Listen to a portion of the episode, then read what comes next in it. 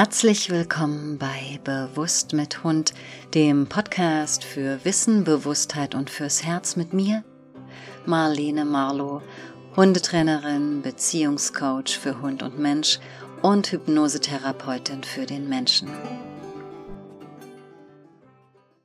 In der achten Folge nehmen wir uns der Frage an, wie unsere Weltsicht das Leben mit Hund beeinflusst. Wir haben uns bereits damit beschäftigt, was ein Hund ist und was er braucht. Damit, was wir benötigen, um ihm und damit auch uns ein wunderbares Leben zu gestalten. Wissen über den Hund, Bewusstheit über uns selbst, Liebe, Empathie und eine gute Intuition.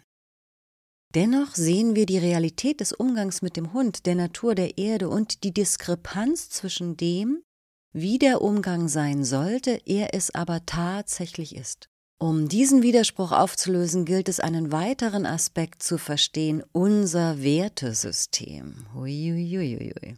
Den dazugehörigen Artikel findet ihr auf meinem Blog Bewusst mit Hund auf meiner Hundetrainerinnenseite marlene-marlo.de.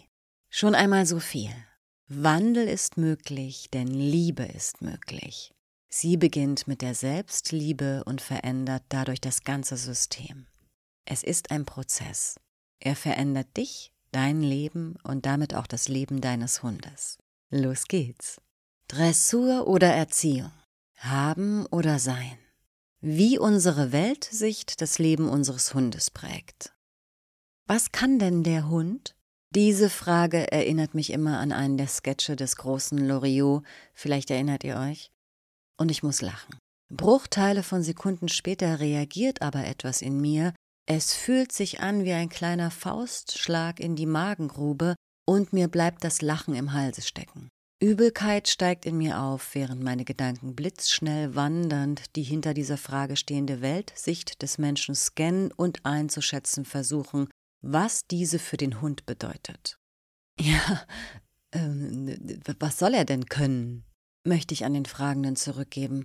Noch viel mehr möchte ich den Blick auf den Hund desjenigen hinterfragen. Es ist, als würden wir von einem Auto sprechen. Gute Beschleunigung, 140 PS, Hybrid, bla bla bla. Gleich dahinter könnte die Frage stehen, was nützt er mir? Diese Sichtweise macht den Hund ganz klar zum Objekt. Ähnlich, wenn wir einen neuen Menschen kennenlernen und uns nach seinem Beruf oder sogar Einkommen erkundigen. Surreal für mich, Realität in einer Welt, in der das Gegenüber nach der Frage eingeschätzt wird, was bringt der oder diejenige mir? Als wäre das Leben ein Business-Event. Haben oder sein. Die gesellschaftlichen Umstände bedingen das Individuum. Das nennen wir Sozialisation. Das kennen wir von unseren Hunden und selbstverständlich trifft das auch auf uns Menschen zu. In unserer auf Konsum ausgerichteten kapitalistischen neoliberalen Welt sind die meisten von uns erst einmal auf die Geisteshaltung des Habens geprägt. Die Verhaltensbiologin Dr. Feddersen-Petersen würde vielleicht sagen, prägeähnlich beeinflusst. Und es bedarf erst eines Prozesses der Einsicht, um vom Haben wollen zum Sein zu gelangen. Der deutsch-US-amerikanische Psychoanalytiker, Philosoph und Sozialpsychologe Erich Fromm hat das in seinem gesamten Werk, lest seinen Wikipedia-Eintrag, das ist schon komplett erhellend, und natürlich in seinem gleichnamigen 1976 in den USA erschienenen Buch Haben oder Sein, die seelischen Grundlagen einer neuen Gesellschaft, wunderbar durchdekliniert. Sein Werk ist aktueller denn je. Worum geht's? Der deutsche Autor, Publizist und Pädagoge Martin R. Textor hat dies besser als ich es könnte zusammengefasst und ich zitiere hier aus seinem Artikel haben oder Sein vor 45 Jahren erschien das wegweisende Buch von Erich Fromm. Sämtliche folgende Zitate im Auszug aus Textors Artikel entstammen der 45. Auflage der DTV Taschenbuchausgabe von 2018 Haben oder Sein die seelischen Grundlagen einer neuen Gesellschaft von Erich Fromm. Ich zitiere Martin Ehr Textor. Zitat Anfang.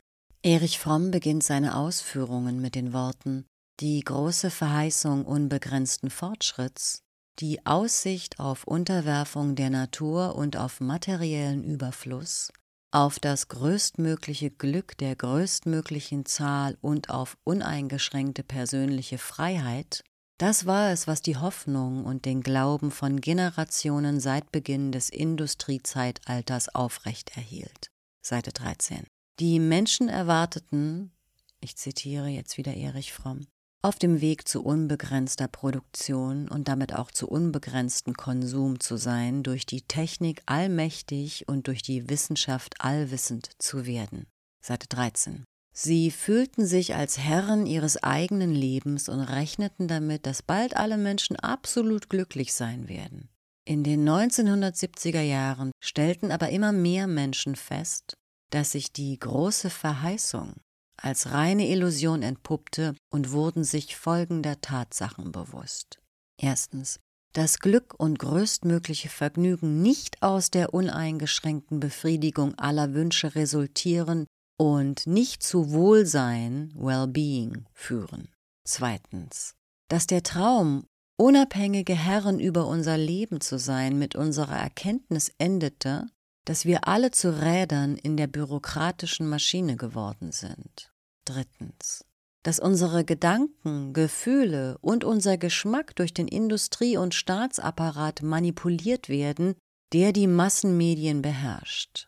Viertens, dass der wachsende wirtschaftliche Fortschritt auf die reichen Nationen beschränkt blieb und der Abstand zwischen ihnen und den armen Nationen immer größer geworden ist. Fünftens, dass der technische Fortschritt sowohl ökologische Gefahren als auch die Gefahr eines Atomkrieges mit sich brachte, die jede für sich oder beide zusammen jeglicher Zivilisation und vielleicht sogar jedem Leben ein Ende bereiten können. Seite 14 folgende.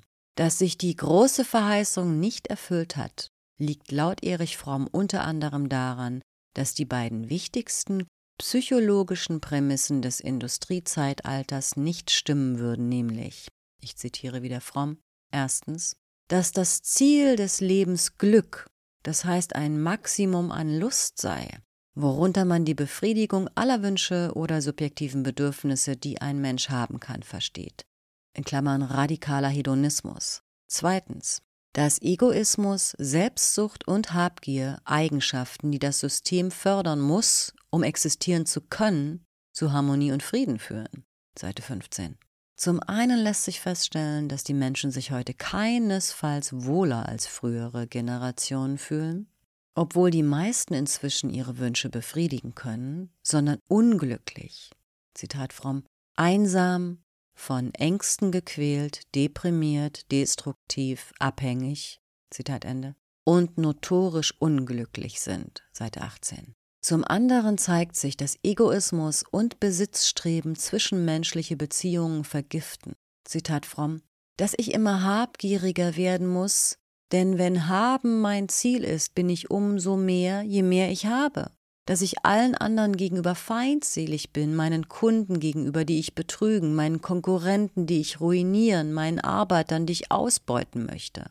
Ich kann nie zufrieden sein, denn meine Wünsche sind endlos. Ich muss jene beneiden, die mehr haben als ich, und ich muss vor jenen fürchten, die weniger haben. Aber alle diese Gefühle muss ich verdrängen, um vor anderen und vor mir selbst der lächelnde, vernünftige, ehrliche, freundliche Mensch zu sein, als der sich jedermann ausgibt. Zitat Ende Fromm, Seite 19. Komplettes Zitat Ende aus dem Text von Martin R. Textor. Fachartikel in Kindergartenpädagogik haben oder sein. Wow. Bam. So wahr. Das sollte allen Kindern in der Schule in der siebten Klasse in Sozialkunde als Basisverständnis für unsere Gesellschaft gelehrt werden, dann wären wir einen großen Schritt weiter. Hören wir uns an, was für Konsequenzen sich ergeben. Weiter ein Zitat aus Martin E. Textors Text. Zugleich haben die beiden Prämissen laut Erich Fromm dazu geführt, dass wirtschaftliches Handeln von ethischen Werten und Normen weitgehend befreit wurde, dass Egoismus, Selbstsucht und Habgier als angeboren gelten dass Gesellschaften, in denen diese menschlichen Qualitäten verpönt sind, als primitiv abqualifiziert wurden und dass die Natur nicht als etwas Erhaltenswertes betrachtet, sondern für die Ausbeutung und damit für ihre Zerstörung freigegeben wurde. Erst als in den 1970er Jahren die Grenzen des Wachstums, in Klammern Begrenztheit der Naturschätze, und das Ausmaß der Umweltverschmutzung deutlich wurden, erst als Ängste vor einer ökonomischen und einer ökologischen Katastrophe virulent wurden, begann ein Umdenken. Es wurden eine neue Ethik sowie eine schützende und bewahrende Haltung gegenüber der Natur gefordert. Erich Fromm nimmt diese Forderung auf und schreibt, Zitat Fromm, die Notwendigkeit einer radikalen menschlichen Veränderung ist auch eine Voraussetzung für das nackte Überleben der Menschheit.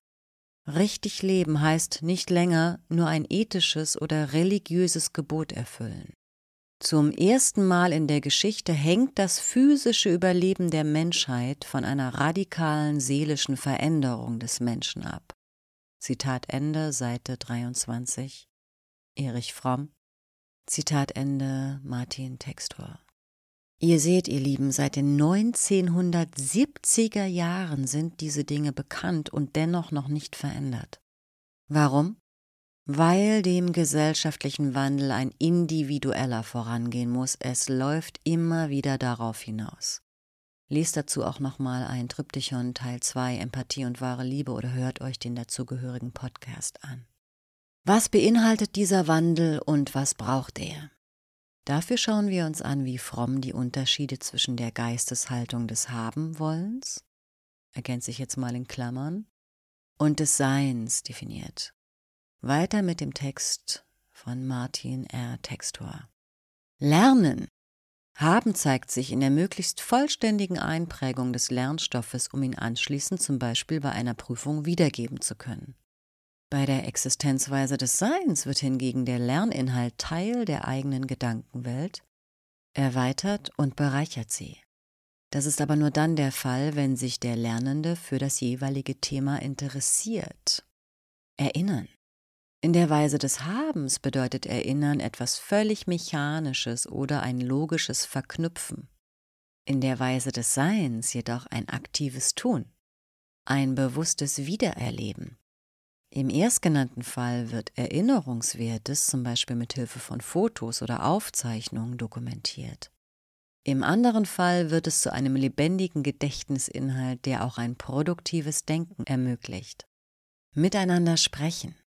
Bei der Existenzweise des Habens ist die eigene Meinung ein Besitz.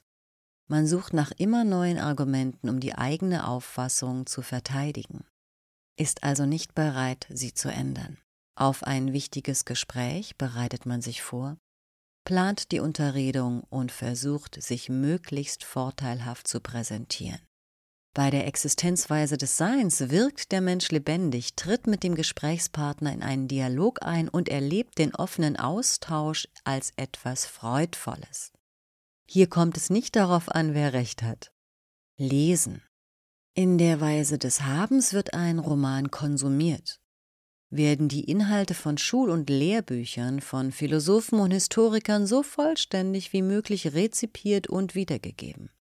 In der Weise des Seins setzt sich der Lesende mit den Inhalten auseinander, hinterfragt sie und sucht dann den wirklich neuen bzw. wertvollen Ansatz. Autorität ausüben. Im ersten Fall besitzt ein Mensch Autorität aufgrund seiner Position in einer patriarchalen Gesellschaft bzw. in einer Hierarchie, übt Macht aus und beutet die unter ihm Stehenden aus. Im zweiten Fall hat er Autorität aufgrund von Weisheit, Kompetenz, Geschicklichkeit und anderen Eigenschaften erworben und strahlt sie durch die eigene Persönlichkeit aus, die anderen Menschen folgen ihm freiwillig. Wissen der Unterschied zwischen den Existenzweisen des Habens und Seins auf dem Gebiet des Wissens drückt sich in den Formulierungen Ich habe Wissen und ich weiß aus. Wissen zu haben, verfügbares Wissen, Information zu erwerben und in seinem Besitz zu halten. Wissen im Sinne von Ich weiß ist funktional und Teil des produktiven Denkprozesses. Seite 57. Dabei wird das verfügbare Wissen in Frage gestellt, nach Täuschung und Illusionen gesucht, nach Wahrheit getrachtet. Glauben. In der Existenzweise des Habens ist Glaube der Besitz von Antworten, für die man keinen rationalen Beweis hat. Seite 59. Er ist die Eintrittskarte, mit der man sich die Zugehörigkeit zu einer großen Gruppe von Menschen erkauft. Er nimmt einem die schwierige Aufgabe ab, selbst zu denken und Entscheidungen zu treffen. Seite 60. Gott ist hier ein Idol, ein Machwerk der Menschen. In der Existenzweise des Seins ist Glaube eine innere Orientierung, eine Einstellung. Man kann an sich, an andere, an die Menschheit glauben, beziehungsweise an das Göttliche in sich selbst. Lieben. Bei Liebe in der Form des Habens wird das, der, die Geliebte besessen, kontrolliert und eingeschränkt. Bei Liebe in der Form des Seins handelt es sich um ein produktives Tätigsein, das Eingehen und Bestätigen des der Geliebten, das sich erfreuen an ihm bzw. an ihr. Zitat Ende Martin R. Textur Kindergartenpädagogik, Fachartikel Pädagogik haben oder sein. Ich liebe diese Aufzählung. Sie ist so wunderbar praktisch. So können wir uns alle überprüfen. Wir dürfen uns alle fragen, will ich haben oder will ich sein? Wir dürfen uns fragen, was fühlt sich besser an? Wie will ich leben? Und last but not least, wie will ich mit meinem Hund leben? Danke, Marlene, denkst du jetzt vielleicht, oder auch, na endlich, WTF, was hat das alles mit meinem Hund zu tun? Wenn wir im Zustand des Haben-Wollens sind, haben wir eine ganz andere Sicht auf den Hund als im Zustand des Seins.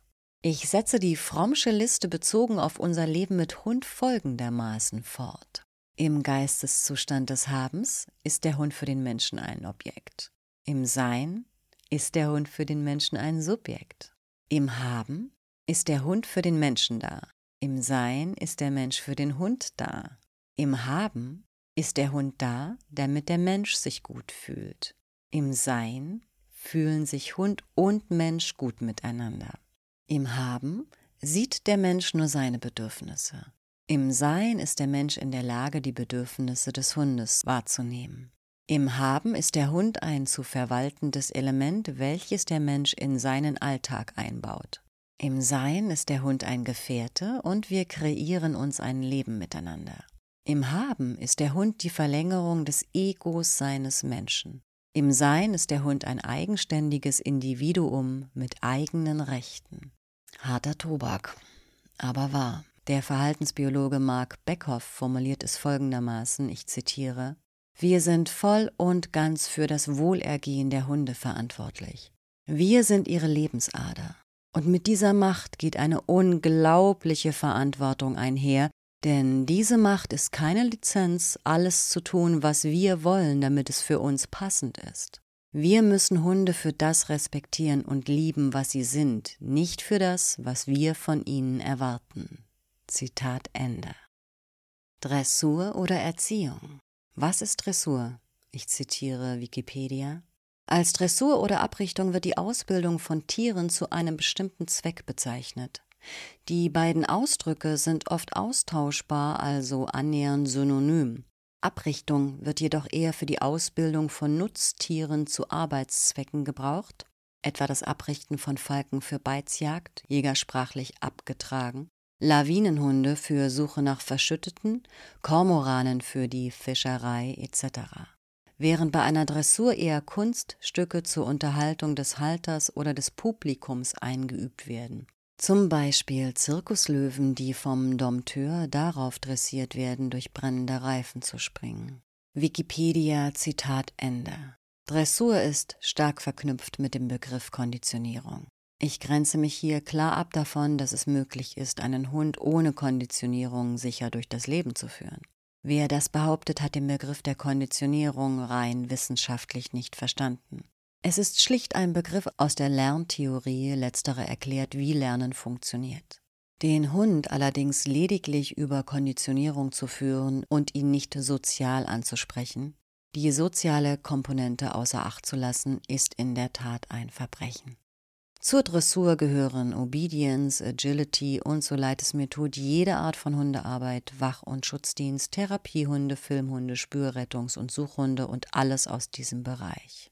Wie weit letzteres sinnvoll ist, aus der Sicht der Fürsorge für den Hund und sein Wohlergehen, dass es dabei immer um das Wie, das Wo, das mit wem, das wie oft etc. geht, wie weit eine der aufgeführten Arbeiten vielleicht auch eine adäquate Beschäftigung zur Befriedigung seiner biologischen, sprich genetisch disponierten Bedürfnisse sein kann, sei bei letzterem erst einmal hinten angestellt. Ich meine, schließlich sprechen wir bei vielen Rassen von hochspezialisierten Arbeitsrassen. Diese müssen bis zu einem gewissen Grade adäquat beschäftigt werden, neben dem Erlernen von Ruhe etc. etc. Wie weit diese Hochspezialisierung in unserer größtenteils auf Begleithunde ausgerichteten Welt genetisch noch getrieben werden muss, ist in Frage zu stellen. Aber diese hochkomplexe Diskussion, die auch das Zuchtwesen hinterfragt, mag an anderer Stelle geführt werden. Nur so viel, was meint ihr? Gehört das Zuchtwesen, also Lebewesen, zu verpaaren, um deren Kindergewinn bringen zu verkaufen zur Kategorie des Habens oder zur Kategorie des Seins? Was ist Erziehung? Um weiter im Kontext unserer Überschrift zu bleiben, fragen wir uns jetzt, was ist Erziehung? Ich zitiere Wikipedia. Unter Erziehung versteht man die pädagogische Einflussnahme auf die Entwicklung und das Verhalten Heranwachsender. Dabei beinhaltet der Begriff sowohl den Prozess als auch das Resultat dieser Einflussnahme. Der Erziehungswissenschaftler Wolfgang Bretzinka definiert Erziehung als, ich zitiere, Handlungen, durch die Menschen versuchen, das Gefüge der psychischen Disposition anderer Menschen in irgendeiner Hinsicht dauerhaft zu verbessern oder seine als wertvoll beurteilten Bestandteile zu erhalten oder die Entstehung von Dispositionen, die als schlecht bewertet werden, zu verhüten. Zitat Ende Wikipedia Erziehung. In der Definition Bretschinkas ersetzen wir andere Menschen durch unsere Hunde und landen nun endlich bei unserer allerersten Frage und nun in einem ganz anderen Kontext. Was kann denn der Hund? Was sollte er denn können? Selbstverständlich ist es in unserer auf soziale Kompatibilität ausgerichteten Welt von Bedeutung, dass auch ein Hund sozial reinpasst. Auch für einen Hund lebt es sich leichter, wenn ihm aus der Haustür tretend nicht gleich das Messer in der Tasche aufgeht, wenn er seine Nachbarn sieht. Dazu gehört gute Sozialisierung auch auf die unbelebte Umwelt. Da ich als sein Mensch für ihn in der elterlichen Position bin, die als sicherer Hafen fungiert, wenn er unsicher ist oder sich ängstigt, sein Fels in der Brandung bin, ist es wichtig, dass er gelernt hat, mir unabdingbar zu vertrauen. Da ich für Schutz und Sicherheit zuständig bin und es mir obliegt, Situationen auf ihre Gefährlichkeit hin einzuschätzen, muss er lernen, zu mir zu kommen, wenn ich es sage. Hier eine kleine Liste, was der Hund können sollte. Erstens die Soft Skills. Soziale Kompatibilität mit Menschen und Artgenossen. Seinen Menschen vertrauen. Sich in der Umwelt wohl und sicher fühlen. Zweitens Basistraining. Rückruf kann lebensrettend sein. An einem Ort bleiben zur Sicherheit. Mit etwas aufhören, wenn ich es sage, auch zur Sicherheit entspannt an der Leine gehen zur Sicherheit und zum Wohlgefühl aller Beteiligten. Das ist nichts anderes als Erziehung, wie sie auch jedem Kind angedeihen sollte, bis auf das Basistraining vielleicht. Erziehung unter der Prämisse, dass der Hund sich wohlfühlt in seiner Haut, dort, wo er lebt, gut zurechtkommt, sich in der Welt und mit seinen Menschen sicher und geborgen fühlt und ein Mitglied der Gemeinschaft sein kann. Das ist gut, das wollen wir. Für jeden. Für jedes Kind, für jeden Hund. Einer meiner Lehrer, Enrico Lombardi, hat es in der Ausbildung so formuliert, ein Hund sollte keine Belästigung sein. Stimmt. Und ich ergänze auch gerne, auch kein Mensch sollte dies sein. Reduktion, Rücksichtnahme und Achtsamkeit sind weiterhin das Erstrebenswerte im gesellschaftlichen Umgang.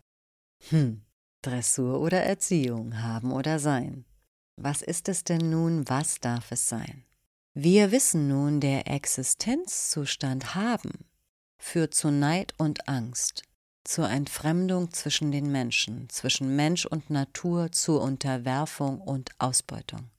Der Existenzzustand Sein führt zu Liebe, lebendigem Erleben und Sinnhaftigkeit.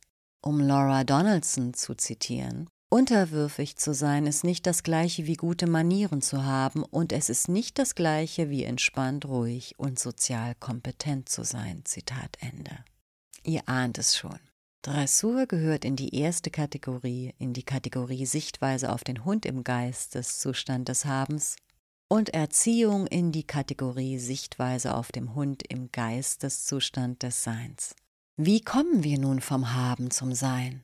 Bevor dieser Prozess gesamtgesellschaftlich werden kann, muss er von jedem einzelnen Individuum durchlaufen werden.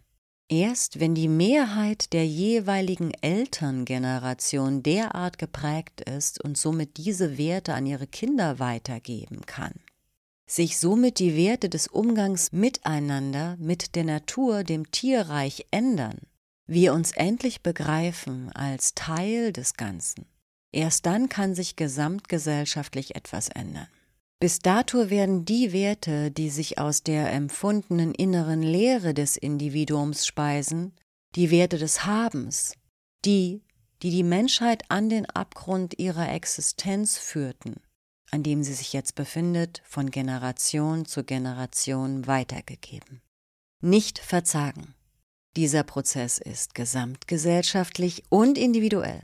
Die Tatsache, dass er individuell ist, ist die Chance für uns heute, hier und jetzt in einen Prozess einzutreten, der unser Leben und das Leben mit unserem Hund komplett verändert. Es ist wie Aufwachen. Von Herzen gerne unterstütze ich dich und selbstverständlich auch dich gemeinsam mit deinem Hund in diesem transformatorischen, lebensverändernden Prozess. Mögen alle Wesen glücklich sein.